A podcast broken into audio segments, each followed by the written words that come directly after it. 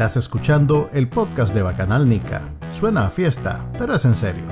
Manuel Díaz y Juan Carlos Ampie conversan con los principales actores de la política nacional, las personalidades de actualidad, ok, y con algunos brothers también.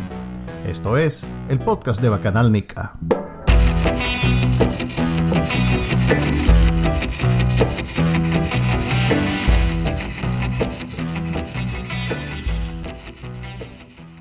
Bienvenidos al podcast de Bacanal Nica. El día de hoy tenemos de invitada a una de las periodistas más reconocidas nicaragüenses en todos lados. Eh, estamos hablando de, Tiffany Roberts, mi tía Tiffany. ¿Cómo te va, Tiffany? Bien, bien. Gracias por la invitación, qué exagerado que eso. Pero sí, estamos felices aquí. Gracias. Me siento honrada porque yo me enteré de tu podcast y lo escuché un par de veces y, le, y dije, ¿por qué no me invitas? Y que está frescura. Entonces, pues honrada con la invitación, ya sabes. Es cierto, a mí me reclamó la Tiffany, Manuel, que qué estaba pasando. Por, cierto, aquí está Juan Carlos, me acompaña como co-conductor de este gran podcast. Lo que pasa es que hay una lista muy grande, Tiffany, entonces tenés que entender que de pronto tenemos que priorizar algunas, algunos periodistas de la BBC, de CBS, entonces pues, o sabes, las cadenas con menos audiencia se quedan de último. Claro, nosotros los Mickey Mouse de Univision somos de último. Sí, sí, sí.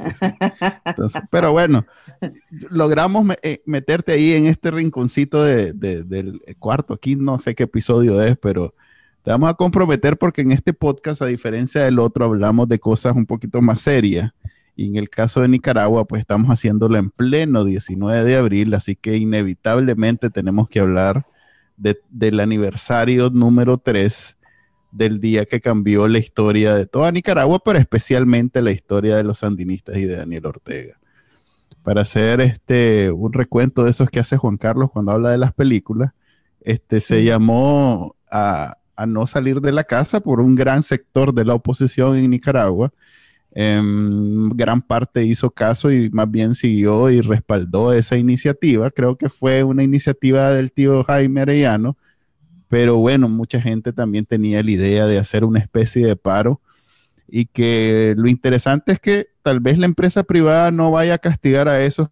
En resumen, el 19 de abril es el día en que nosotros conmemoramos la insurrección civil del 2018 y pues y los primeros ataques del gobierno por parte de la policía, asumimos que como ordenado o, bueno, este, siguiendo las órdenes del, jefe de la policía, que en Nicaragua es el presidente, para, reprimir y eventualmente, este, ¿cuál es la palabra eh, diplomática aceptada universalmente cuando un policía mata a un protestante? Pues no es un asesinato, pero sí es una bueno, yo le digo masacre lo que hicieron. Yo no sé si lo que fue masacre, porque acordate, además no, solo mataron a, gente que estaba protestando, mataron también a transeúntes, a gente que venía de su trabajo, iba para su casa y, y, aparecieron muertos. Pues entonces realmente lo que, lo que pasó aquí, incluso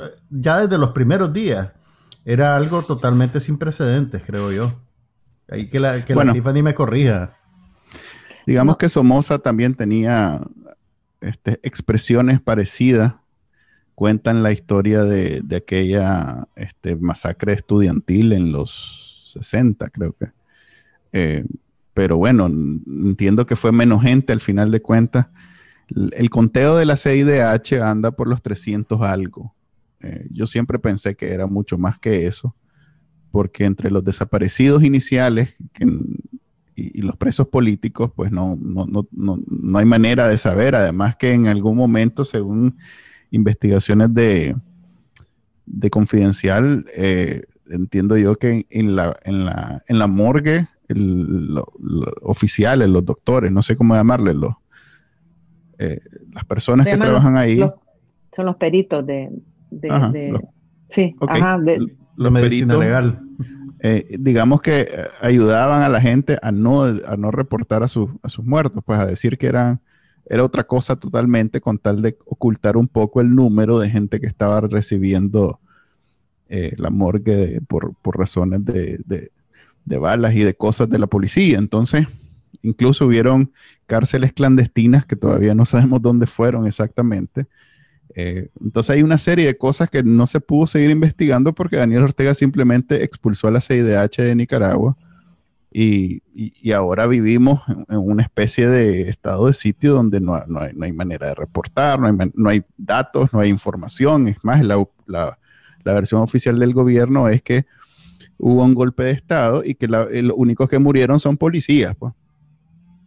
Eso, es lo, eso es lo que hay en Nicaragua. Pues. Entonces, eh, estamos conmemorando algo que todavía no sabemos exactamente la dimensión que tuvo. Eso creo que es importante porque no todos, damos por sentado que es universalmente conocido y que sabemos exactamente lo que pasó, pero en realidad yo siento que no sabemos exactamente lo que pasó, pues sabemos lo que públicamente se supo y que en la mayoría de los casos es esta información que salió a la luz por la misma gente en redes sociales, pues. Entonces, habrá un montón de gente que no se animó a hacer públicas la información, pues, o que, que no hubo manera de ocultar. Entonces... Tiffany, en ese sentido, la, la dictadura, ¿vos crees que tuvo por así decirlo, éxito a la hora de enturbiar las aguas y, establecer, digamos, esta nebulosa sobre el alcance de sus crímenes? ¿O todavía estamos a tiempo de reconstruir lo que pasó? Claro que estamos a tiempo. O sea, los muertos se pueden contar. Eh, hay muchas personas, hay familias, eh, y esto pues, yo sé que, que que te dije que no lo mencionáramos, pero mencionémoslo. Pues nosotros estamos, hay un, grupo de periodistas en Nicaragua, estamos trabajando en un proyecto donde estamos tratando de recopilar y hacer una memoria histórica responsable con periodismo de investigación sobre los muertos. Eh, y los muertos se pueden contar, o sea, eh, pero sí es verdad que hay familias que no quieren que se sepa de esos muertos, eh, porque el día de hoy una familia, una madre que perdió un hijo, perdió un familiar, no solo perdiste a tu familiar, sino que te, estás sufriendo hasta el día de hoy, eh, son, víctimas de, de persecución, no, les permiten ir al cementerio, eh, ya están fichados porque piensan pues que coloreados porque, porque perdieron a alguien durante, durante la rebelión de 2018. Entonces, eh, inclusive en la base de datos que nosotros estamos trabajando, muchos de los muertos los usamos con iniciales para no revelar quiénes son, porque las familias tienen miedo de represión. Eh, si hay desaparecidos, es, o, sea, los desaparecidos obviamente no los podemos contar como muertos, pero sí contamos a todos los presuntos paramilitares, entre comillas, los militantes, o sea, todos, todos tratamos. Y hay muchos casos donde habían eh, apodos de muertos y hablamos con los que estaban en la barricada, regresamos al lugar de los hechos con la gente que conocemos, los que están exiliados. ¿Te acordás a uno que le decían fulano de tal? Sí, ese es tu fulano de tal, y ah, quién era, el nombre, el apellido. O sea, un trabajo rigurosísimo de meses y meses y meses. Em, puede ser como, pues, como, como dice Manuel, puede ser que hayan más, pero eso no lo vamos a saber hasta que el miedo no se vaya. Entonces, mientras existe el miedo, mientras esté el terror, porque los terroristas son los policías y el gobierno y los paramilitares y todo ese, e, e, esa caparazón que han armado los simpatizantes y los activistas sandinistas, mientras ellos existan, pues la gente no, se tiene, no, no tiene la libertad de llorar a sus muertos. Entonces, no vamos a saber, creo, eh, los números exactos hasta que no nos sintamos con la libertad de poder llorar a nuestros muertos, pero sí sabemos y se desenmascaró, claro que se desenmascaró lo que es eh, el terrorismo de, lo que es la policía, la complicidad del ejército, eh, el papel de la primera dama eh, y, la pasividad, negligencia, casi, casi en coma, un presidente en coma que tenemos nosotros, que no reacciona y que no, no, no, no, puede hablar con, con, lógica, eh, que tiene a una mujer al lado que le está soplando todo lo que tiene que decir y corrigiéndolo. O sea, eso es un círculo que tenemos en Nicaragua. Y, y, y, y se desenmascaró porque la gente afuera, los países afuera, los extranjeros, los que eran turistas, los que viajaban a Nicaragua, no tenían la menor idea de que en Nicaragua vivíamos, teníamos un país totalitario creíamos que había una pseudodemocracia medio que se, que se que es pues, funcional. Entonces creo que se desenmascaró y el mundo ahora sabe lo que es Nicaragua y lo que es el gobierno que tenemos y la policía asesina que tenemos. Y en ese sentido yo creo que ese, eh, todo ese esfuerzo por crear una normalidad absolutamente no lo lograron. Yo siempre he pensado que ese esfuerzo que tienen de, eso, de crear e, esa normalidad en Nicaragua, va más bien orientada a, la gente interna. Ajá, que lo sostiene. Porque... A su propia base. Sí, porque no hacen ni siquiera un esfuerzo por, por vender la historia. Pues no es una narrativa muy sofisticada, no, no es aquello, incluso eh, sacaron un video de, del Chele Grisby diciendo las primeras eh, expresiones, narrando lo que estaba sucediendo los primeros días y evidentemente este, estaba haciendo más un trabajo reporteo que de, eh, no sé. Que, de opinión, de propaganda. Sí, de operador político, digamos. Entonces, viendo hacia atrás, en algún momento ellos tomaron la decisión de ni siquiera escuchar, ni siquiera hacer de cuenta que existe la, historia, los hechos, y comenzaron a construir una narrativa completamente divorciada de la realidad, que es totalmente dirigida a, su gente, pues a sus bases, a sus militantes, a sus acólitos, no sé cómo llamarla, a la gente que está dentro de la secta del, del sandinismo porque eh, Nicaragua vive completamente en, dos realidades paralelas. Entre lo que seguimos viviendo, lo que sucedió desde el 2018 para acá, con represión, con limitaciones para salir, con dificultades económicas, con todo eso que sucedió y la historia que se escucha y se ve en los canales y, los medios de comunicación del gobierno, que tiene muchos, por cierto, es quizás el, el conglomerado eh, ¿cómo es la palabra? Cuando es algo muy grande como Rupert Murdoch, pues que es el, magnate de la comunicación de Nicaragua. Tiene un montón de canales, un montón de radios, un montón de, presencia en los medios. y todos ellos se encargan de todo el tiempo estar vendiendo esta historia alternativa que no tiene sentido del todo. Pues, eh, o sea, no logra ni siquiera aceptar algunos elementos de la realidad como para construir una mentira más sofisticada sino que simplemente optó por divorciarse. Pues. Entonces, en ese sentido, ahorita, hoy, por ejemplo, en estos días, el gobierno está celebrando otra cosa totalmente. Aunque en los barrios eh, se debe sentir que es 19 de abril, para los sandinistas hoy es otro tipo de celebración, es más, es una celebración para ellos, con completa sordera política, es más, ni siquiera es política, pues de simple calidad humana.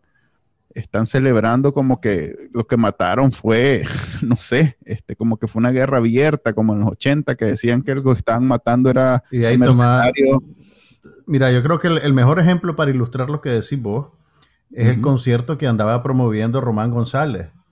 Decían, eh, sacaron un video en redes sociales que decía el concierto en agradecimiento y ni siquiera decían en agradecimiento a qué. Pero claro, todos los sandinistas entienden que es en agradecimiento al, al hecho de que vencieron el supuesto golpe de Estado que ellos mismos fabricaron para justificar sus crímenes.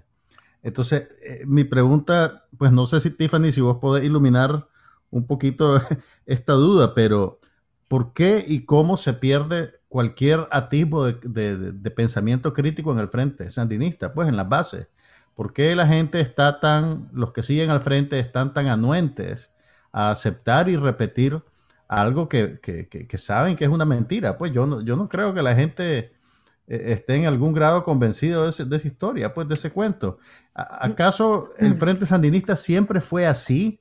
¿O esta es como, digamos, una, una encarnación donde las peores características del, Frente como partido terminaron dominando eh, su, personalidad, su carácter? A ver, ¿desde cuándo el Frente Sandinista ha sido democrático? Desde nunca. Jamás. Desde que existe el Frente Sandinista, Dirección Nacional ordena, inclusive eh, promovían, vamos a hacer críticas constructivas, pero al fin y al cabo lo que tú tenías que hacer era el, alineamiento que venía de arriba. Y la JS siempre ha sido de Dirección Nacional Ordene. Y la JS siempre ha sido borrego. O sea, no nos confundamos. ¿Me entendés? Y entonces lo que pasa es que el frente se ha depurado y la gente pensante, eh, pues se ha apartado y entonces lo que quedó fue la gente que está con ellos por, por lealtad, porque hay gente que es así, que por lealtad está ahí. Eh, un poco la ignorancia, pues, la gente que por necesidad económica está ahí, la gente que le debe, la gente, o sea, o sea, se han depurado y se han quedado con lo que se han quedado, que qué será, como el 20% tal vez. Que no Las encuestas dicen entre el 20 y el 25% de la gente se identifica como sandinista. Y muchos menos de esos son los que realmente militan en el partido, pues. No solo eso, y se creyeron, y se creyeron el cuento de que, de que, la, de que era una cuestión de, de los gringos y de que era un golpe de Estado y se la fuman. Se la fuman igual y se, como se la fuman en, el Carmen y le creen todo el cuento, porque siempre lo han hecho y es desde que son miembros del frente así, siempre porque creen en el comandante, entre comillas, y le, le creen el cuento al comandante y a ella no la quieren como lo quieren a él, porque el comandante le tiene lealtad, que no se hereda la lealtad, no se hereda, ella no la tiene. Entonces, em, ellos le creen al comandante todo y y se fuman de la misma que se fuma él y, siempre ha sido hacia el frente. Yo no sé por qué ustedes se sorprenden. No, yo la verdad no me sorprendo, a pesar de haber vivido los 80 en Nicaragua, de, yo soy de familia así radical, 50% sandinista, 50% anti-sandinista. Entonces me, me, tocó vivir ambas historias, pero me tocó vivirlas en Nicaragua. Entonces, para mí, eh, eh, todo esto es un refrito de lo que ya conocía, de lo que había sido los 80 para la gente que se fue de Nicaragua. Es más, los que, nosotros, los que estamos exilados ahorita, estamos siendo recibidos y acuerpados por una, por una, por una generación de asilados que, vinieron en los 80. O sea que aquí la mayoría de la gente que yo conozco y que me ha ayudado en donde estoy es gente que tiene 40 años así. Exactos, 40 años de haberse venido. O sea que cada 40 años en Nicaragua tenemos que salir corriendo porque a Dani Ortega le ronca comenzar a matar gente en ese sentido, que no se hereda la, lealtad, creo que podemos pasar entonces, después de, estar este, recordando lo que pasó hace tres años, lo que va a pasar este año, que son las elecciones en, en noviembre, que a mí me preocupan mucho porque otra vez en Nicaragua estamos con la idea de tal vez mejor sea no, no, no, no votar, Tal vez mejor sea quedarse en la casa porque nada sirve y entonces como de todos modos Daniel Ortega se las va a robar, entonces mejor no hagamos nada, quedémonos en la casa. Entonces, yo sí siento que, esa lealtad que tiene el comandante de las bases y de la gente que vote en el Frente Sandinista está cada vez más débil porque los golpes no han sido solo golpes políticos y pues y los que nos han dolido a nosotros de, las muertes y, los, y las carceleadas y todo eso, pero ha habido un golpe financiero, económico, que ha golpeado a toda Nicaragua por igual. Entonces, a mí me, como, como analista, poniéndome el sombrero, me da la impresión que la lealtad al comandante no es, no es como en los 80, pues que hasta la muerte, comandante, es hasta las elecciones. Y en las elecciones lo que queremos ver es un cambio y vemos, queremos ver un camino hacia adelante. Eh, y, y, si él es el candidato, que él es el candidato, yo, pensaría que el plan es, soy el candidato, pero voy sentando las bases para el futuro y yo retirándome suavemente. Pues eso es lo que yo, en mis cinco sentidos, incluso poniéndome en, los zapatos de un sandinista, pensaría. El comandante se va a ganar, va a ser para sentar las bases de lo que viene y él, porque él ya no va a levantar Nicaragua, pues ya no está en capacidad.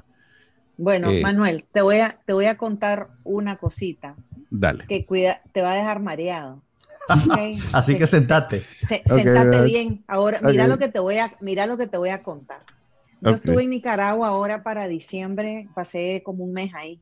Diciembre, lo que es Año Nuevo y todo eso, y estuve hablando con muchísima gente. Estuve en León, donde tengo muchas amistades que son sandinistas y trabajan con el gobierno. Em, y te voy a decir una cosa, mira lo que yo, yo me, me caí, me caí sentada y me tuve que tomar una cerveza cuando me lo dijeron. Tienen temor de cuando vayan a votar, dicen, tienen, piensan que el, el, el, el frente va a saber cómo votas. Entonces tienen tanto miedo que van a votar por el frente, porque les da miedo que se enteren que no voten por ellos baraja mesa. Espérate, pero eso es algo que escuchaste como universal y como que todo el mundo así piensa, este, generalizado. no, no, a ver, por lo menos tres personas sandinistas que yo les dije, bueno, pero vas a votar por él, porque, porque trabajan para el Estado. Ah, eh, no, trabajan para el Estado, no son necesariamente sandinistas, son amigos míos y yo sé porque son amigos míos que, que no son pues comandante hasta la muerte, pero pues por sobrevivencia pues están donde están y, y, no van a oponer al gobierno. Entonces, eh, pero eh, básicamente hay un temor porque está el control, está el control que tiene de todo, que piensan que si no votan por él, se van a enterar al frente del comandante, se va a dar cuenta. Pues, y va a haber en realidad que no es, no es descabellada la, idea. O sea, en realidad que el nivel de control que tiene Daniel Ortega sobre las instituciones de Nicaragua, eh, incluso tomando en cuenta las recientes, la reciente iniciativa de reformas a la ley electoral, que, que es básicamente este, remarcar que él es el que manda y, se va a hacer lo que él dice. Sí, eh, porque en el, así es, en el 90, en el 90, si vos te acordás, había, teníamos todos la sensación que sabíamos que el voto iba a ser privado, pues iba a ser secreto. Sí, en realidad que yo no. Yo sí, porque, bueno, vos, sos, más chiquito que yo, ¿verdad? Un Sí. entonces, pero sí, porque había una observación internacional inmensa. Mm. Y, y, había una, de verdad, de verdad, que había un sentimiento que el voto era secreto y que se iba a respetar el voto. Pero esta vez, como las instituciones, hasta electorales, son todas afines al gobierno, ese sentimiento no existe. No hay ninguna garantía que tu voto no se vayan a enterar por quién votaste. Ese, es un temor muy palpable dentro de los sandinistas que no necesariamente quieren votar por Daniel Ortega, o que si tuvieran opción no lo harían, pero sienten que no tienen un voto secreto. Ok, entonces deberíamos de asumir que todos los trabajadores del Estado en realidad son un voto, un voto cautivo del frente del comandante. Puede ser, puede ser. O sea que no va a ser aquello de 70-30, que es lo que 80-20, que es lo que estamos nosotros calculando que va a suceder, pero sí creo que sería, este, ¿cuántos en el estado? 200 mil trabajadores, 100 mil, 150 mil, algo así. Eh, igual no son más de 2 millones, que es con lo que se ganan unas elecciones en Nicaragua. Entonces, yo pensaría que incluso con esa cuenta, con ese número de gente, eh, todavía no, sobrepasa el 50 más 1, que es lo que supuestamente en las próximas reformas él quiere instituir, ya no quiere lo de los porcentajes y la segunda vuelta, él quiere que sea el que gane más. Pues. Eh, ¿Será que con todo esto también esté esto incentivando a la gente a no votar ante la posibilidad de, digamos, dos candidatos de la oposición corriendo, o bien ninguno de estos que, son nuevos, como Félix, como Juan Sebastián, como Cristiana, pero sí, digamos, un, eh, que no quiero decir siete puñales porque aquí tenemos a nuestra invitada especial, pero digamos Alfredo César, este, no sé, no ha dicho nada Byron Jerez, pero digamos que Byron Jerez dice que ya sabes quién es él y entonces se lanza también a, por el APRE, creo que fue que ganó, ¿verdad? Sí, está por el APRE. De Entonces hecho, ya, se lanza. Ya, propuso a un magistrado del Consejo Supremo Electoral. Sí, sí, pero digamos que en estas elecciones viene y dice que quiere ser presidente, entonces se lanza Byron Jerez de, candidato del APRE. Entre un Alfredo César, un Byron Jerez y un Daniel Ortega, a mí me da miedo que la gente diga, no, mejor no voy a votar. Porque yo, sinceramente, les digo, y esta es una, ya lo he dicho en todas las ediciones de este podcast y lo he escrito a la saciedad. Yo prefiero a Alfredo César de presidente mil veces, un millón de veces. Es más, yo no estaría aquí si él fuera presidente que Daniel Ortega. No tengo ningún problema con tenerlo a él de presidente. Y, al final de cuentas los votos son los mismos, pues no, no necesariamente... Estás, estás, partiendo del entendido, o sea, vos, vos te mantenés en tu posición de que hay que ir a votar sea como sea. Después de la, del texto de esa reforma a la ley electoral, mantener esa misma posición? Mira, hace unos días me tocó moderar un, debate con algunos precandidatos. No se llama debate. Perdón, una conversación con algunos precandidatos y Juan Sebastián planteó eh, en, términos muy, muy convincentes esa misma teoría que estás diciendo vos. Entonces él dice, hay que ir incluso si es para documentar un fraude. O sea, que es, la línea de lo que vos decís, hay que ir porque hay que ir. Pero entonces mi pregunta para vos es, incluso con, lo que ya se está... ¿Vos considerás eso también, que, es importante ir a documentar un fraude? Porque lo que va a pasar si se mantiene esa propuesta de reforma de la ley electoral es básicamente un fraude. Sí, por supuesto. Mira, yo voy a ir y voy a ejercer... Ah, la democracia no, no necesariamente solo es ganar elecciones. La democracia, tenemos claro, que, que, que, se son mucho más elementos, son el papel de vos como ciudadano de, de, interceder eh, en, en, cómo funciona un país. Entonces, si solo fuera eh, votar por el que gane, no hubieran nunca votado las mujeres, no hubieran nunca votado las minorías, no hubieran, o sea, un montón de cosas que han ido avanzando en la democracia, no se hubieran dado porque con solo el primer este, formato de democracia ya estaríamos todos servidos. Pues esto es un proceso y Nicaragua ha tenido elecciones mucho, mucho más fraudulentas que estas que vamos a tener ahorita. No nos enredemos. Hace, no sé, 100 años, este, votaba solo el, jefe y mandaba y llevaba a todos los, a todos los empleados a votar por el, que él ya sabía. Pues, por ejemplo, eh, es más, esta, esta escena de, de Gangs of New York que yo puse para graficar mi punto, eh, es la Estados Unidos de hace 200 años, donde pasaba más o menos lo mismo, llevaban a los irlandeses a votar este, por, el, por el que compraba el voto en ese momento. O sea que para mí votar es, mi papel como ciudadano, es, como mi rifle a la hora de la guerra. De hecho, es la alternativa al rifle a la hora de la guerra. Entonces yo voy a votar aunque sepa que voy a ir a perder la, batalla, pues, pero... Pero es que no, todo, no todo el mundo lo ve así. No, no esa es mi, preocupación. ¿Vos cómo ves la elección? cómo crees que un ciudadano eh, preocupado por su seguridad, por su familia, por el futuro de Nicaragua, debería acometer estas elecciones a como, a como se están definiendo, pues, que van, a, que van a hacer? Mira, mi opinión es irrelevante. Lo que vale es lo que piensan, o sea, hay dos corrientes importantes en Nicaragua. Tenés la corriente de las personas que dicen que ir a elecciones que con, las reglas del juego del gobierno es ser cómplices de un fraude.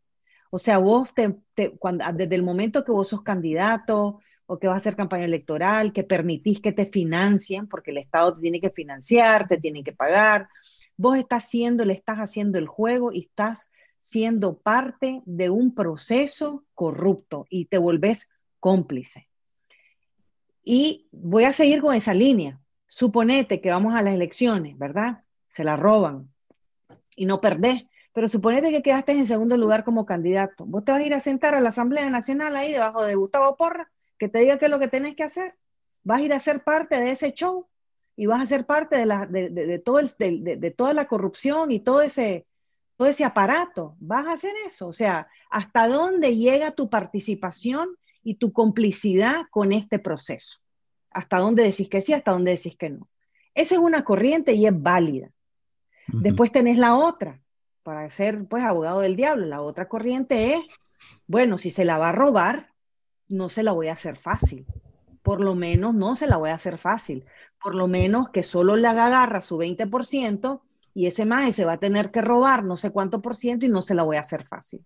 Y a la hora que se la robe, todos los nicaragüenses que estamos siempre clamando y pidiéndole a comunidad internacional que nos venga a salvar, que nos dé sanciones, que haga, que torne, que presione, bueno, ¿con qué cara vamos a ir a pedir a la comunidad internacional si no ni siquiera ni siquiera fuimos parte, sino que se la dejamos en bandeja de plata para que se la robara y ahora con qué cara nosotros vamos a ir a reclamar que nos vengan a poner que hizo fraude, pero fraude de qué si no participamos.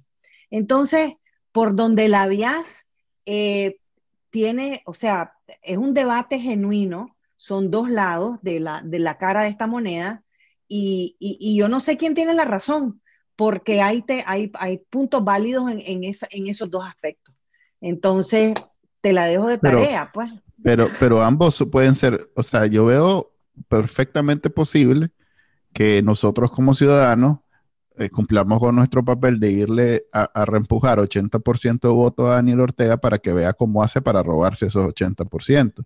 Porque como decís vos, es mucho más fácil robarse 20% versus 0 que robarse 80 versus 20. Pues eh, independientemente de si se las roba o no, eso yo lo veo como una, una batalla que hay que hacer. Ahora bien, si en efecto se las roba después de que le hiciste eh, la maldad con ese montón de votos, este, ya eso es, otra etapa. Esa es otra etapa. pero, es que estás asumiendo que hay una posibilidad que no se las robe. Yo sí creo. Yo no sé, yo no sé esa ingenuidad tuya, no sé de dónde sale. Pues. Yo sí creo que yo sí creo. Es educación jesuítica, Tiffany. no, hombre. No, yo sí creo que, se las va a querer robar sí o sí. Eso no lo tengo. Lo que estoy dudando es su capacidad de podérselas robar. De la misma manera que, que, cuando en el 2018, hace tres años, todo el mundo daba por sentado que nunca nadie iba a salir a las calles en Nicaragua mientras Daniel Ortega fuera presidente.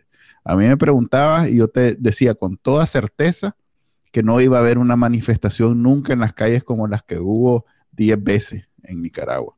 Entonces, de la misma manera, tú puedo yo ver que así como se marchó millones, eh, eh, pues sí, podemos decir que millones, eh, puedo ver millones de votos haciendo el milagro de hacer imposible que se las robe. No que no deje de intentarlo, sino que es tan difícil, es tantos votos, que se convierte en algo que no se puede.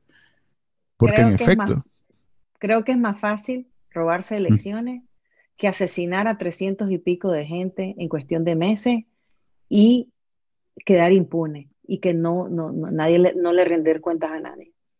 o sea, robarse las elecciones es cajeta comparado a lo que ha hecho hasta ahora. Y no entiendo cómo pensás que pueden ser elecciones libres. Yo, yo ya lo No, no, no, yo no, para nada, de hecho, para nada pienso pues, que, van a ser libres. Que hay, que hay posibilidad, pues, que sean genuinas, pues, yo, yo no sé por dónde.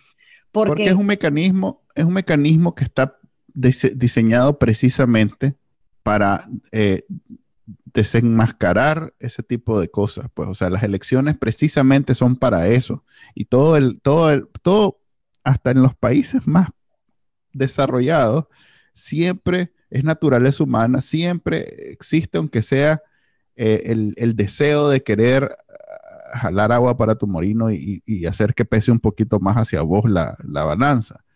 Pero, pero las elecciones precisamente son eso. Ese es el mecanismo universal que todos los seres humanos conocemos como la mejor manera de precisamente salir de situaciones como esta. Entonces, si bien es cierto que, se, las, eh, se las roban en todos lados y sucede, pero es, es, es, como la oportunidad en la que tenemos no solo nosotros de, defendernos, pues porque no podemos hacer nada más, pero además el mundo es diferente cuando estás en elecciones y la observo, o sea, yo te aseguro que si hay elecciones y realmente vota el 80%, la comunidad internacional eh, va, a poner, este, ¿cuál es la palabra? Tranque a, a, e, a esas, a, cómo está actuando actualmente, porque ahorita no hay excusas para ponerle tranque a Daniel Ortega. Por eh, eso, eso, ese era el argumento que yo te presentaba, ¿me entendés? Y, vos estás haciendo los argumentos de esa línea que dice que hay que ir, pero hay ah. todo otro poco de argumentos eh, válidos también de personas que dicen que, que no, pues, y, y hay que... Eh, hay que alinearse, pues, con un alineamiento o el otro, porque Nicaragua, desgraciadamente, pues divididos nacimos y divididos morimos, porque nunca, nunca aprendimos a unirnos bien, ¿sabes? Entonces, eh, eh, no sé, va, o sea, a estas alturas, no, no, yo, yo no tengo ni la respuesta ni la solución, pero, pero es un debate, es un debate legítimo, pues, que están teniendo ahorita en Nicaragua. Pero si viniera ahorita todos los opositores a, hacerte la pregunta, Tiffany, así, este, cuál es el, cuáles son los cinco pasos que tenemos que seguir para ganar o para sacar a Daniel Ortega, porque eso de ganar elecciones me parece a mí todavía en la Nicaragua de hoy con un poquito este, pretencioso pensar que alguien, el que sea que gane, ganó porque ahí es El Salvador, es porque queremos salir del, animal este. Entonces, si ahorita te vienen a preguntar a vos y te dicen, darnos los cinco pasos para salir de Daniel Ortega, ¿cómo, ¿qué, ¿qué le dirías vos? danos tres, no nos de cinco, pues, danos tres. danos dos. Imagínate si yo supiera los pasos, ¿cuántos años tiene este señor de estar en el poder? Imagínate. Como 40. Pero ok, una, una, una pregunta, Tiffany. ¿Qué, a, mí lo que, lo que me, preocupa mucho es que yo siento como que las elecciones se volvieron no realmente un ejercicio de democracia, obviamente, o una manera de salir de Daniel Ortega, sino como un trámite que tenemos que cumplir ya para pasar al segundo estado, pues a algo que sea más cerca de salir de Daniel Ortega, donde ya se involucra más la comunidad internacional. El, la el, Estado deslegitimado es el segundo. Exactamente, exactamente. Entonces, y, las elecciones son en la fecha que son y él no va a adelantar elecciones, entonces nos tenemos que comer estos seis meses que hacen falta eh, para llegar a ese punto. Pero, ¿cómo, qué forma tiene, digamos, esa presión internacional en un contexto ya de un gobierno completamente deslegitimado? Porque ah, lo, que a mí me preocupa también es que Daniel Ortega, sin ningún reparo, puede cubanizar completamente Nicaragua y recetarle a todo el mundo un periodo especial. Entonces, e, eso va a ser más duro todavía para la gente que está en el país. Claro, y además que vos ves, por ejemplo, Venezuela, que tienen a Guaidó y que Guaidó hizo su propio gobierno, reconocido por los Estados Unidos. Y eso a Maduro, pues, le valió. Y no, ahí está Maduro. Entonces, eh, no, o sea, para mí es imposible predecir y poder decir. Yo sí creo de que eh, hay que exponer a la corrupción. A la corrupción hay que develarla, hay que mostrarla. Eh, y no hay, no hay corrupción más, más cruda que, que, un fraude y que se vea el fraude. Entonces, si no vas, el fraude se hace debajo de la mesa, pero si vas, tiene que hacer, el, o sea, el fraude es más obvio, ¿no? Y, eh, pero eh, eh, lo que pasa es que es difícil ver las campañas, ¿verdad?, de, los candidatos, unas campañas que hasta casi que se ven como que son normales cuando la gente se siente que no puede ni hablar. Entonces, es un sentimiento bien encontrado cuando, cuando ves a, los candidatos hablando de que mi gobierno, haciendo promesas de, gobierno, a, mí a, veces me, da hasta pena ajena, eh, porque no sé, y yo, entiendo que están en campaña, pero tal vez el discurso que estamos escuchando le, está, le da repugnancia a la población. No, no están atrayendo en nada, están atrayendo el voto. La gente más bien se siente con náuseas cada vez que escucha a todo esto porque, porque no se siente que es un movimiento, una campaña para los nicaragüenses, se siente casi como que cada uno está, una división tremenda, cada quien agarrando agua para su molino. Eh, o sea, el sentimiento que hay en este proceso de precandidato es como, eh, eh, es como bien feo. no, no, no, no tiene nada, nada de esperanzador de nada. Entonces, e, eso también tiene mucho que ver, que la gente no se siente con ganas de ir a votar. Tal vez es que, eh, no sé, en algún momento los candidatos, pues porque tiene que ver con marketing, tienen, que comenzar a, hablar de cosas positivas para no simplemente ser el, pues, lo, negativo, lo, contrario, el, el el anti Ortega, de todo eso para diferenciarse tienen que comenzar a tocar temas hacia el futuro y ser más positivos y esperanzadores, pero en realidad que entiendo perfectamente lo que decís porque siento que caen como en como, en, desonancia, ¿cuál es la palabra? Disonancia, porque no es como que están en una realidad alternativa, pues realmente, porque no hay ni un atisbo de normalidad, ni en la campaña, ni en la vida cotidiana de la gente. Eh, Así es. Pero eh, ¿cuál es la alternativa? Que es ese, o sea, ese, es el, problema. Ese es el problema. Todos los precandidatos de oposición están realmente en una situación imposible. Porque ah. no, no pueden funcionar como candidatos de verdad. Eh, no pueden prometer, no pueden hacer garantías porque queda, queda que la pues, promesa, un problema de imagen bien serio. La promesa es la misma, la de todos, pues que es salir de, Daniel Ortega. O sea que la campaña de cualquiera de ellos es esa, ese resumen eso. no soy Daniel Ortega, eso es. Eso es todo lo que tenés que decir. No soy, y como yo voy a ser presidente, no lo va a hacer Daniel Ortega. Y los sandinistas no van a mandar en Nicaragua. Y ese es básicamente toda la, el resumen de la campaña. No, pero, pero es que imagínate, ayer Masaya estaba full de antimotines, militarizada completamente. La gente lo único que anda pensando es lo que pasó hace tres años. Entonces, vos no puedes como candidato andar tirando discursos positivos, o sea, con tantos presos políticos, como en qué país de las maravillas está. Entonces, yo creo que lo que la gente quiere escuchar es que estos candidatos están pensando en presos políticos, están pensando en, la represión, eh, no quieren saber nada de, promesas económicas y, que va a haber trabajo, si cuando están con el yugo de la dictadura aquí.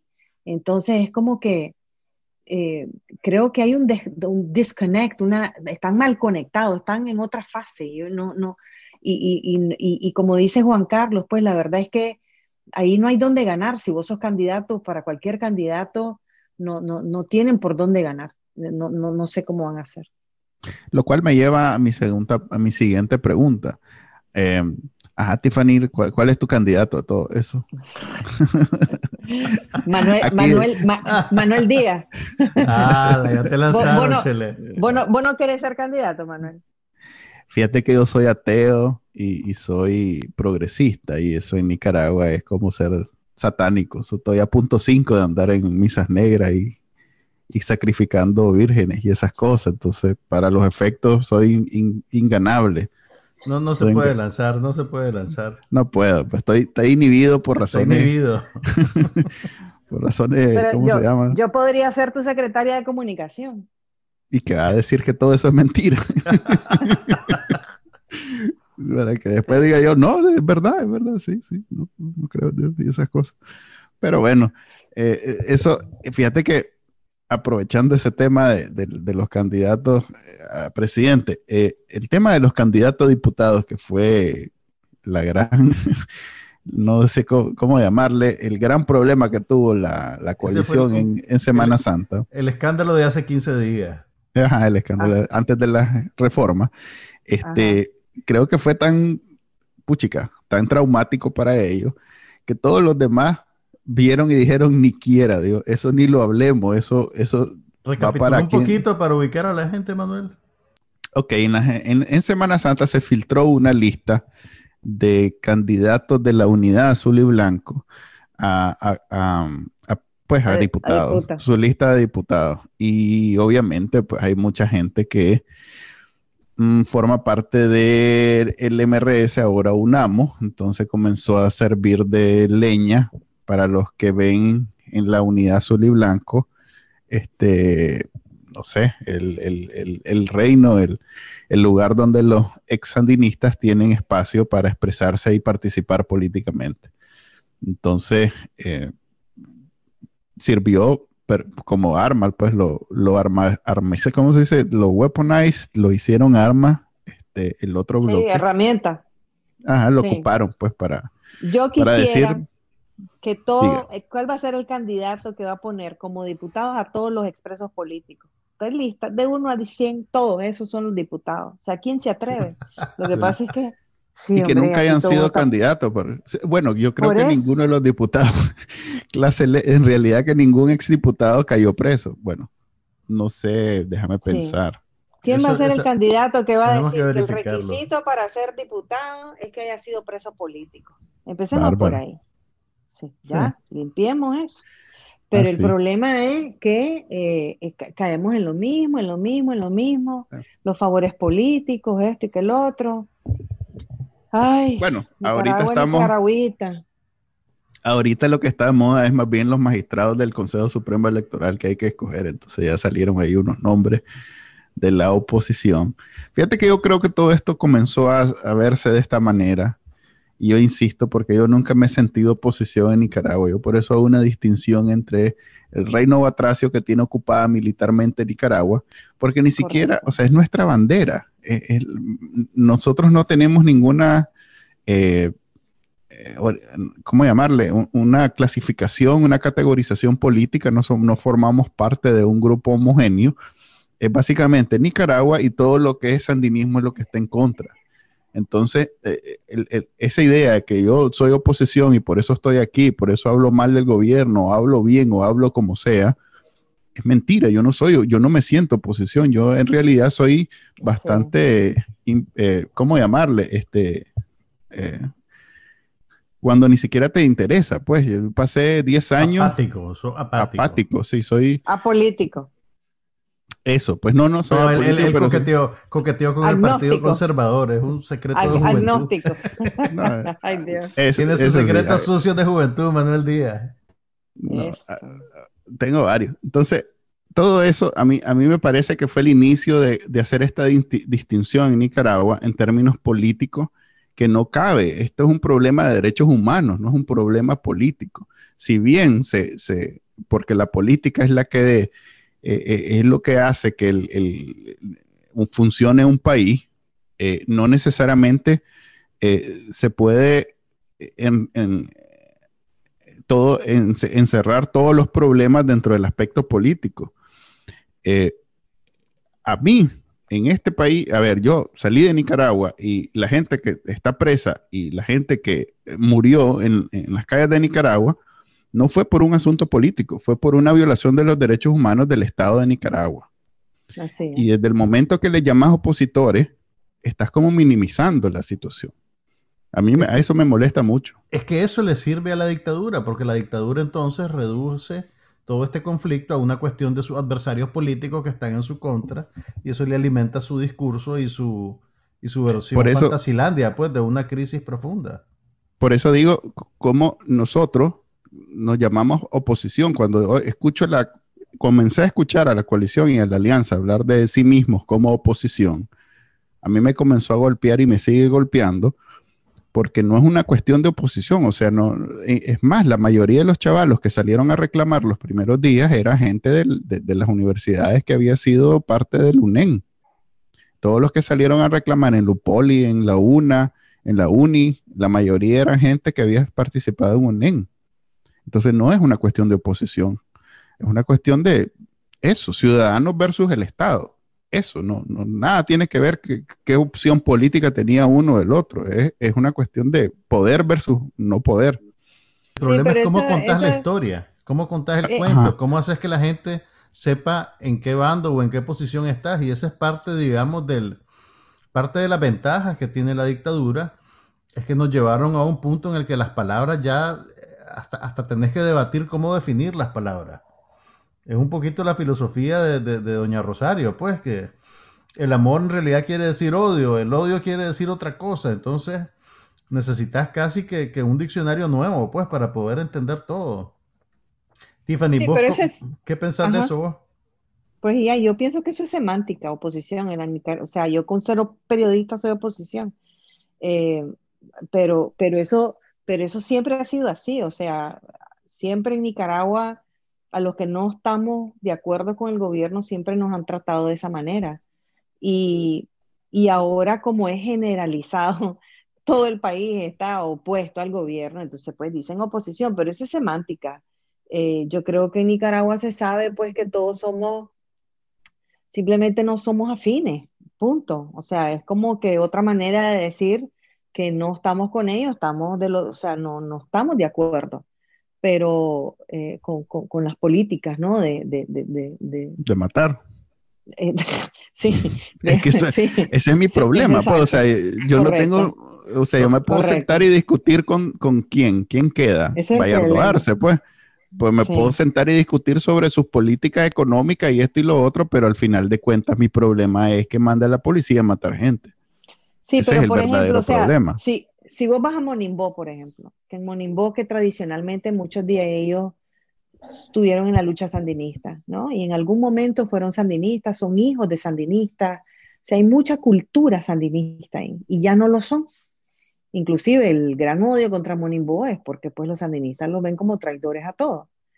Ellos no se consideran oposición, simplemente ya no están alineados y se consideran ahora pues en rebelión, por decirlo así. pero vos le pones el, título de oposición a Morning Boy y te, te, patean, pues, y no te van a decir que estás loco. Entonces, eso simplemente creo que es semántica, pero ya se entiende, pues. Lo que pasa es que no hay, necesitamos inventar, pues, otra palabra, pues, pero en el fin y al cabo todos sabemos lo que somos. Y para mí eso es lo importante. Ok, eh, en los últimos 10, 15 minutos que le queda a este gran podcast,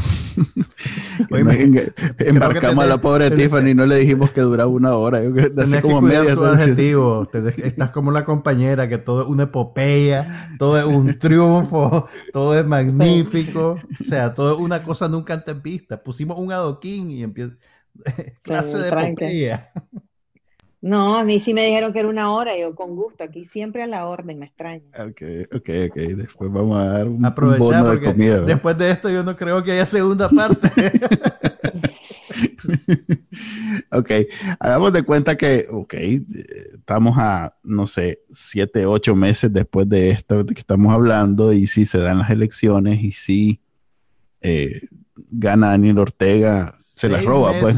Seis meses pues que va a haber un mes de, no va a ser de, estás mal acostumbrado, no va a ser el día siguiente de las elecciones que vamos a saber quién ganó. Acuérdate que en Nicaragua esto dura, eso toma tiempo. Van a ser como seis semanas para que estén borrando los numeritos de la boleta, como la vez pasada. Si se animan a votar, ¿verdad? Entonces, eh, ahí está mi eh, entonces, ¿qué, ¿qué, podemos, qué es lo que le espera a Nicaragua dentro de seis, siete meses que Daniel Ortega se robe las elecciones? Que otra vez sea cuál su su tercer octavo noveno periodo eh, como presidente eh, digamos que la, comunidad internacional esté resignada a que ese es el gobierno de Nicaragua porque mm, a diferencia de, de Guatemala iba a decir de Venezuela donde este Guaidó logró no sé, ser presidente gracias a, cuestiones legales. En Nicaragua es perfectamente legal, eh, gracias a, su, a, su, a, sus jueces y a sus diputados, que él vuelva a ser presidente. Entonces, para todos los efectos, él legalmente es presidente en Nicaragua nuevamente. ¿Qué puede esperar Nicaragua en esa situación? Este, yo para ir haciendo planes, ¿verdad? Porque sí. Mira, yo creo que primero tenés que ver la participación internacional en las tales elecciones, que, a qué nivel van a ser. Van a ser hasta donde él lo permita. Entonces, por ese lado. Segundo, él va a tener que militarizar Nicaragua para poder... Más de lo que ya está. Sí, para que la gente, sí, porque eh, yo creo que sí, porque el descaro, o sea, nosotros no hemos eh, vivido, digo yo, ¿verdad? Eh, o sea, hemos vivido fraude, pero han sido fraudes como estratégicos, ¿verdad? Con ciertas, en ciertas, en ciertos distritos que ellos saben que tienen que robarse cierta cantidad. O sea, ha sido un fraude bien estratégico que han hecho, pero si, si, si logran eh, los candidatos de alguna manera motivar a los nicaragüenses para que vayan a votar, tendrá que ser un fraude masivo. Y hay que ver la, la, para, la población cómo va a reaccionar a eso, pues porque si vas a ir a tu fraude y vas a ir a votar y, y va a ser un fraude de esa manera y la reacción y la comunidad internacional eh, van a tener que militarizar Nicaragua eh, para que nadie pueda salir a, protestar y a defender su voto. Eh, entonces sí, está... Pues. no, ok, pues sí, ese, ese es precisamente el escenario que yo veo por eso es que estoy viendo como una necesidad salir a votar, porque es la premisa para que eso suceda. Para, vas a llegar, Manuel, para irte a poner Para que lo vayas a cubrir, Tiffany. Yo llego con mi em, cámara, te pongo, te, pongo, la alfombra roja y te recibo como, como Dios manda. Ok, vamos a hablar aquí con la señora que es la que manda. Eh, pero bueno, si nadie va a votar y, se la roba fácil, o sea, se, se la roba con la idea de que, ¿para qué? Si de todos modos ya sabemos que se la va a robar y entonces nadie va y, gana legitimidad porque, bueno, eso es difícil, pero sí gana legalidad porque ganó en su ley, o sea, solo él, solo su gente votó, entonces él ganó y, y, ya está de nuevo mandando y entonces está haciendo promesas porque ya no necesita presionar porque las elecciones, las próximas elecciones están adentro de seis, cinco años. Ves vos levantando, o sea, ves vos una versión de Nicaragua con Daniel Ortega presidente después de unas elecciones de esa manera, pues. Es que para mí, la, premisa, o sea, eso que estás describiendo vos, que en efecto, es, para mí, e, es uno de los escenarios más factibles y uno de los escenarios en donde nosotros más hacemos, pasa por que todo el mundo se levante y vaya a votar. Si nadie hace eso, entonces lo que va a suceder es, el otro escenario en donde él ganó. Pero es que eh, también lo tenés que ver desde el punto de vista de ellos. O sea, ellos van a elecciones por primera vez sabiendo que la mayoría de la población está en contra. Eh, Al igual que en 2006, 2007. Pensaban que se la podía, pues sí, porque no era tan obvio, ¿me entendés? Y, y ellos compraban votos a través de sus programas sociales, y, ¿me entendés? Y, no era una situación tan, tan reprimida como es ahora. bueno, eso sí.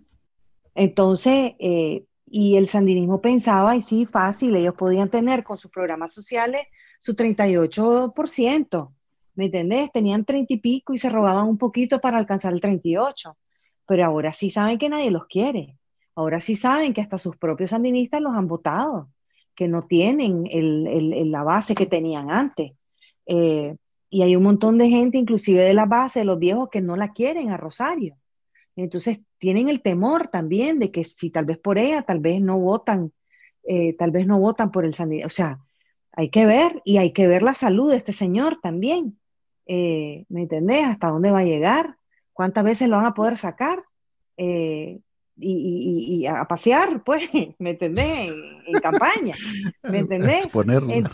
sí, o sea, o sea, hay un montón de variables que vos tenés que considerar. Y si vos sos el Frente Sandinista, vos no, no la tenés tan fácil, o sea, vos tenés que hacer un trabajo de inteligencia, de robarte y ver dónde te la vas a robar y esto y que el otro, y vas a necesitar, ¿me entendés?, al ejército, a la policía, y va, porque, porque no pueden ellos, eh, tienen que ir a lo fijo. Tiffany, vos, sos, periodista y has cubierto un montón de elecciones, pues no solo en Nicaragua, sino, sino en otros países. ¿Qué va a pasar con los periodistas en este proceso electoral? ¿Vos crees que hay una manera de poder hacer tu trabajo de fiscalización en estas circunstancias? Eh, ¿cómo, ¿Cómo ves vos la situación funcionando para los periodistas que están en Nicaragua, en el territorio, tratando de hacer su trabajo? Sí, sí, yo creo que se puede hacer el trabajo como lo hemos hecho hasta ahora, que es eh, los, los periodistas nicaragüenses hemos aprendido a trabajar en, eh, bajo del radar, debajo del radar. Eh, con nuestras fuentes, con nuestra, hemos, hemos cultivado fuentes eh, y sí podemos hacer nuestro trabajo, claro que sí se puede. Lo que pasa es que nos están reprimiendo. Entonces es, un trabajo que estamos haciendo. El otro día un colega, pues que todos conocemos, andaba viendo a su papá y su mamá porque le andan poniendo a los paramilitares y a los, de los policías afuera de la casa de los padres. O sea, los niveles de represión también son, están llegando a unos niveles cada vez subiendo la parada. Entonces, eh, nos están eh, probando hasta, hasta dónde podemos llegar. Y los periodistas en Nicaragua son periodistas que ya se han depurado, o sea, ya los que están ahí son los que están ahí, eh, que ya fueron y se regresaron, ya saben sus riesgos que tienen y, están viviendo con los riesgos y ahí están. Entonces, yo sí creo que se puede, claro que se puede, eh, al menos que empiecen a, encarcelarnos otra vez, eh, que haya una nueva ola, ¿no? Porque la libertad nuestra llega hasta donde ellos nos la permiten, la verdad, esa es la verdad. Eh, San Carlos Fernando está ahí en su casa porque no lo iban a traer para echarlo preso, pero nuestra libertad es hasta donde ellos la permiten, entonces también hay que ver eso, pues uno está pendiente, pues, del régimen hasta ver a qué hora, a qué, cuándo me van a traer a buscar a mi casa. Entonces, eh, casualmente, pues. hoy el eh, Calúa Salazar está en casa por cárcel en la costa porque una, patrulla de la policía llegó y no la deja salir de su casa. Hay que, hay que aclarar casa por cárcel de facto, pues, porque en ningún momento ah, no existe un instrumento legal que soporte eso. Está presa en su casa porque la policía no la deja salir, es correcto. Sí, es, más, la agredieron. La agredieron, pues no, ni siquiera es que le dijeron no salí, le dieron sus cuatro eh, golpes y, no la dejan salir de su casa. Esa es la situación de los periodistas en Nicaragua, la situación de los ciudadanos es igual o peor eh, no se diga los que tuvieron alguna participación en abril de hace tres años. ¿Quién, ¿Quién iba a decir que vamos a estar tres años después todavía hablando de eso como que no ha terminado? Es que cada vez la represión, la represión continúa y llega a niveles casi cómicos, casi de, de, incrédulo.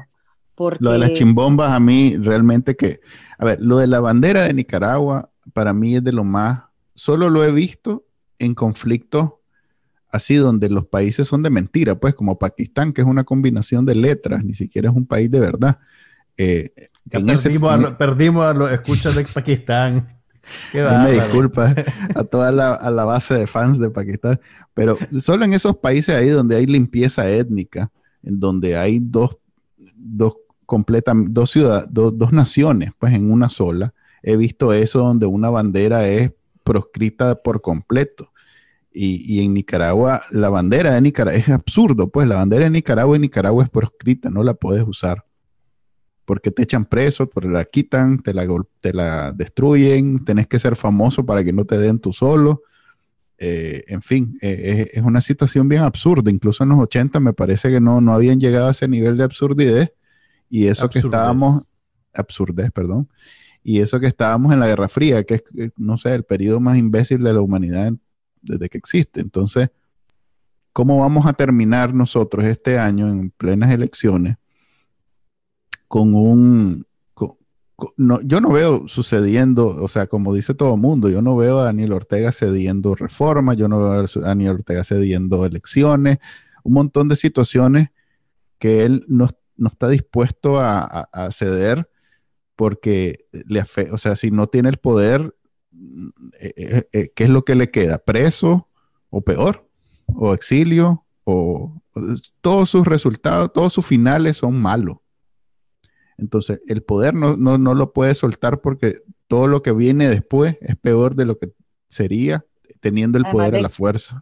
Además de que no es solo él, o sea, ahora la familia está tan involucrada, está más involucrada que nunca, ¿no? Entonces... 16, 17 eh, hijos, como 500 nietos, como 200 nueras y... Más los hijos putativos. sí, debe tener ahí un, un arende. No, no, digo, te quiero decir más bien, pues la gente que depende completamente de ellos y de su empresa. Sí, como, como Fidel Moreno y, compañía, ¿no? Claro. Sí. Exactamente. Ok, qué, qué, alegre que fue este podcast. Este, y para que terminemos en una nota positiva. Fue pura vibra positiva. Me voy muy feliz de haber conversado. Tiffany, Tiffany, este algo que nos haga, a ver. Algo eh, positivo, no sé. Una sanción una nota que no positiva, pues cómo ¿Cómo ves vos la Nicaragua del futuro una vez que cerremos el capítulo de Daniel Ortega? Mira, no hay mal que dure 100 años. Eso es lo primero que tienen que pensar. Y la lealtad que tiene el sandinismo Daniel Ortega no se hereda. Por más que la señora quisiera que los sandinistas la adoraran, no la quieren. Entonces, con este señor enfermo y, y el estrés, pues tal vez le afecta, pues no sé, entonces vamos, vamos a, rezar la coronilla de la misericordia, ¿verdad? Para que tenga pues eh, misericordia del Señor. Hasta ahí llegaste. no, yo les apoyo, yo les apoyo. No, pero yo estoy, pues. no, yo estoy siendo incluso tal vez un poco sarcástica en el sentido de que, de que no, mira, la verdad es que nos ha tocado difícil, pero si ves el pasado de Nicaragua, de todas hemos salido. Entonces, somos resilientes los nicaragüenses eh, y no vamos a perder las esperanzas, ¿me entendés? Entonces hay que, hay que seguir para adelante, hay que seguir, no hay, jamás hay que darse por vencido, jamás. Doña Tiffany, ¿por qué no se lanza presidenta usted? Yo votaría por vos. Todo esto te da, a mí me da gasolina para, porque, para, seguir, para seguir más. Entre más me callan, más quiero gritar. O sea, y la mayoría de los nicas están en las mismas. Están, le pica el pie para salir a correr y a decir cuatro cosas. Esperando el momento, tal vez un, no sé, imagínate, tal vez abrimos el, el, el, el se abre el, proceso de campaña y la gente va a salir por cualquier partido con tal de ir a salir a pegar cuatro gritos. ¿Me entendés? Entonces yo veo eso por lo menos un, una oportunidad de, de, de, de, soltar humo, pues no sé. Eh, digo yo, ¿no? Ahí en las reformas me, yo me fijé que había, estaba la parte donde dice que le va a dar espacio a todos los partidos en sus canales, pues en los canales, ahora que son de él, pues me imagino que le, quiero ver sucediendo eso en el canal 4, en el canal 8, en el canal 6. Mira, no ahí sé, a Félix, a, Juan Canal 6, que es el canal estatal. No, se refiere a los canales en general.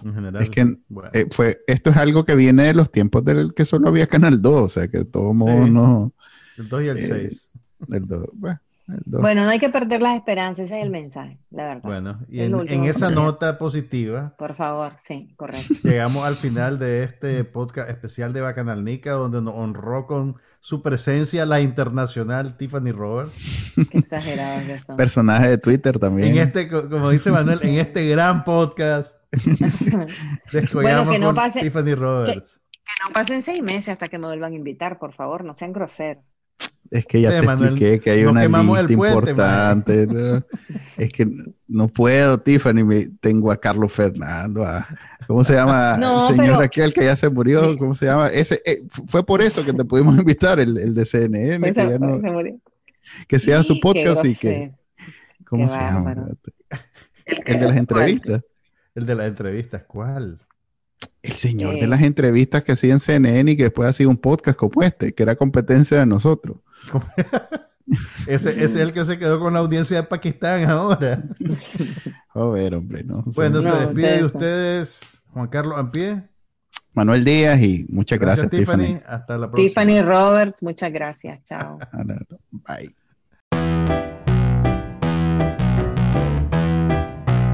Este fue el podcast de Bacanal Nica. Compartilo, déjanos una reseña y enseñale a tu abuelita cómo escucharlo te lo va a agradecer. Suscríbete en Spotify, Apple Podcast, Google Podcast y por supuesto, también puedes escucharnos en bacanalnica.com. Hasta la próxima.